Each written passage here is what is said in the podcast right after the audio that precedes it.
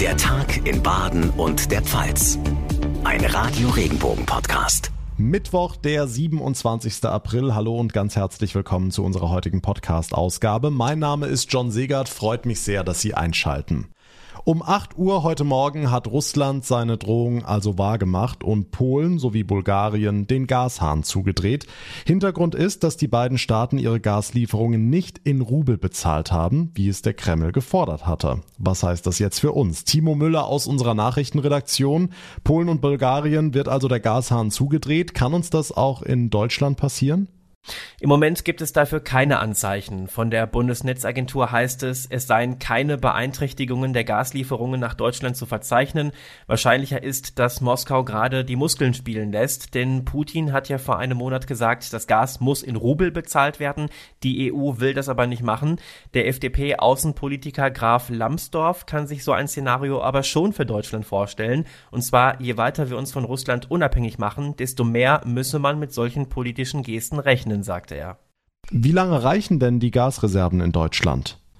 Also die Bundesnetzagentur hat sich heute direkt gemeldet. Die Versorgungssicherheit in Deutschland ist derzeit weiter gewährleistet, so ein Sprecher wörtlich. Man beobachte die Situation aber ganz genau, heißt es da weiter.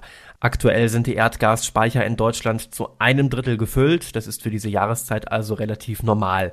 Außerdem haben die Gasnetzbetreiber auch keine besonderen Vorkommnisse gemeldet, also keine Beeinträchtigungen. Die Infos von Timo Müller. Dank dir.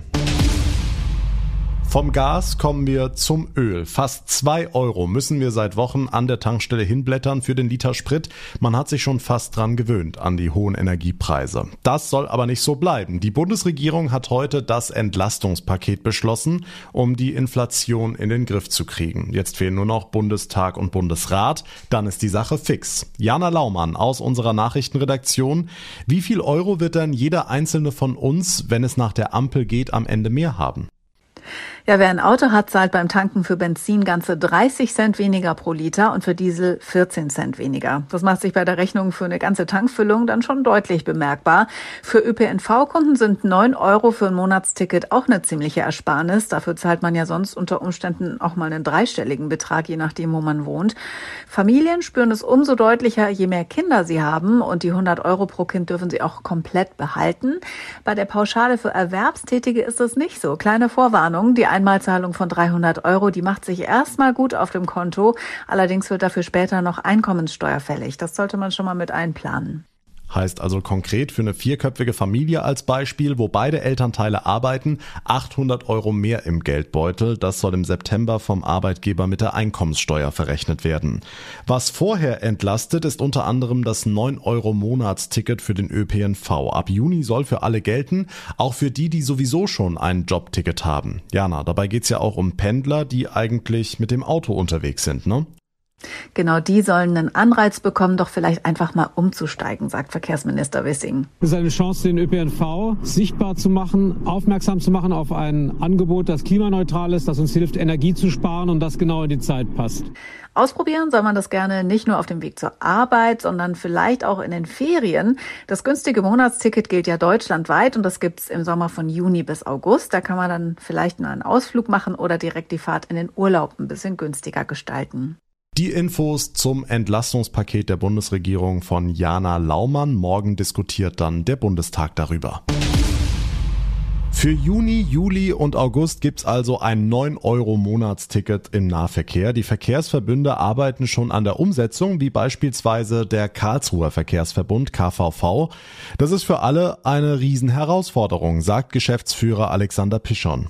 Normalerweise bedeutet ein neues Ticket eine Vorlaufzeit von drei, vier, fünf Monaten. In dem Fall müssen wir das jetzt in wenigen Wochen machen und es muss ja alles umgestellt werden in den Vertriebsbereichen. Also wir haben die Fahrkartenautomaten müssen umgestellt werden, die Apps müssen vorbereitet werden, der händische Verkauf an den Verkaufsstellen und so weiter. Alles muss ausgestattet werden. Das Ticket muss designt werden, es muss überprüfbar sein und wir haben natürlich noch ein paar Herausforderungen auch, was die Abrechnung betrifft und eben zum Teil auch äh, Themen wie Rückerstattung und so weiter. Stichwort Rückerstattung. Die Abonnenten fahren dann ja auch für 9 Euro. Sie sollen das übrige Geld zurückbekommen. Wir wissen noch nicht ganz genau, wie wir es äh, managen. Auf jeden Fall wichtig ist, dass wir die Abokunden, dass die im Abo bleiben und wir werden ihnen das entweder erstatten oder geringer abziehen, sodass sie in den drei Monaten natürlich dann auch für ihr Abo äh, mit 9 Euro dann äh, unterwegs sein werden. Und vielleicht kommen dann nach den drei Monaten mit dem 9-Euro-Ticket neue Kunden dazu? Wir wollen natürlich äh, Menschen überzeugen, die vielleicht bislang noch nicht so viel oder noch gar nicht mit uns gefahren sind. Wir haben ja hier im Karlsruher Raum, im Karlsruher Verkehrsverbund ein super Angebot und vielleicht schaffen wir es damit, Menschen für den ÖPNV zu gewinnen, die das vorher noch gar nicht in ihren Überlegungen hatten. Das ist natürlich äh, das Ziel dieser ganzen äh, Aktion, dass wir sozusagen ein Schnupperticket hier anbieten und danach mehr Menschen überzeugen können, mit uns zu fahren. Das 9-Euro-Monatsticket ist heute offiziell beschlossen worden. Ab Juni soll es für drei Monate gelten, bundesweit im Nahverkehr, also in allen Bussen und Bahnen. Nachrichten für Rhein-Neckar, den Odenwald und den Kraichgau. Ich bin Francesco Romano. Nach zwei Jahren vor leeren Rängen darf ab Freitag im Mannheimer MVV Reitstadion wieder gejubelt werden. Denn dann startet das internationale Reitturnier, bei dem Emotionen einfach dazugehören, sagt Veranstalter Peter Hofmann. Wir freuen uns auch alle darauf, dass wir jetzt wieder den Sport vor den Zuschauern machen können, dass wir es dieses Jahr wieder haben dürfen, dass wir uns wieder auch lautstark, sage ich jetzt mal, freuen dürfen, dass wir Emotionen zeigen. Das ist das, worauf wir uns ganz besonders freuen. Über 250 Reitende aus der ganzen Welt treten ab Freitag in Mannheim an. Wie Sie an die begehrten Tickets kommen, lesen Sie auf regenbogen.de. Nachrichten für die Region Karlsruhe, die Ortenau und den Nordschwarzwald. Ich bin Sascha Baumann. Der Tod von Schwarzspitzenriff Kalli ist für das Naturkundemuseum Karlsruhe ein schwerer Verlust. Der Hai starb im großen Korallenbecken des Museums, nachdem er mit dem Kopf in einer Koralle stecken geblieben war. Der Leiter des Vivariums, Hannes Kirchhauser. Es ist traurig für uns natürlich. Er ist uns ans Herz gewachsen, ist jetzt sechs Jahre bei uns gewesen, war übrigens unter Umständen der älteste Schwarzspitzenriff Hai Deutschlands oder sogar Europas, das wissen wir nicht genau. Und für uns ist natürlich ein Aushängeschild, das jetzt verloren gegangen gegangen ist, auf tragische Art und Weise. Ne? Das Naturkundemuseum bittet Besucher, die den Unfall am Sonntag beobachtet haben, sich zu melden, denn noch ist unklar, was genau passiert ist. Nachrichten für den Breisgau, den Südschwarzwald und das Dreiländereck. Ich bin Tanja Burgak. Egal wie das Wetter ist, der Freiburger Mundenhof ist ein Publikumsmagnet. 400.000 Menschen besuchen das Tiergehege im Jahr. Für sie hofft Forstamtsleiterin Nicole Schmalfuß, dass die lang ersehnte Erdmännchenanlage noch dieses Jahr fertig wird. Man wird im Stall die Erdmännchen auch gut beobachten können durch große Glasscheiben hinweg. Und es wird ja ein gemeinsamer Erdmännchen- und Straußenstall. Und ich glaube, das ist auch attraktiv für die Besucher. Und es wird ein Holzgebäude mit einem kleinen überdachten Bereich, unter dem man eben stehen und beobachten kann. Geplant sind auch weitere Spielstationen, da die Spielplätze zu klein geworden sind. Wir merken es alle in so ziemlich jeder Situation, alles wird teurer, egal wohin wir schauen. Das gilt auch für Liebgewonnenes und Kultiges, wie die lange Rote auf dem Freiburger Münstermarkt. Die 35 Zentimeter lange Rostbratwurst gehört zur Stadt wie das Münster oder die Bächle. Formulieren wir es jetzt mal positiv. Sie wird jetzt noch wertvoller. Die 3-Euro-Marke wird geknackt.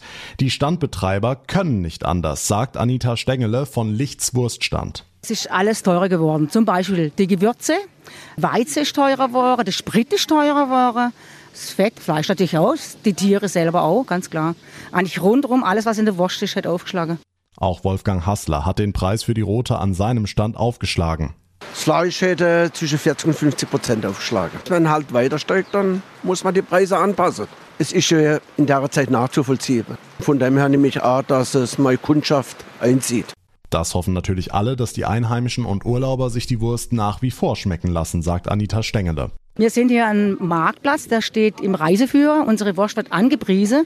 Und wenn ich in, in Italien irgendwo bin vom Marktplatz, dann kostet mich da die Wurst auch mehr Geld wie in der Stadt selber. Alles wird teurer, auch die Freiburger Lange Rote auf dem Münsterplatz. Das war der Tag in Baden und der Pfalz für heute. Ich würde mich sehr freuen, wenn Sie unseren Podcast abonnieren, uns folgen. Dann verpassen Sie keine Ausgabe mehr und bekommen jeden Tag ganz automatisch unser ausführliches Info-Update. Mein Name ist John Segert. Ich bedanke mich ganz herzlich für Ihre Aufmerksamkeit und Ihr Interesse. Wir hören uns morgen Nachmittag wieder. Bis dahin eine gute Zeit und einen schönen Feierabend. Tschüss.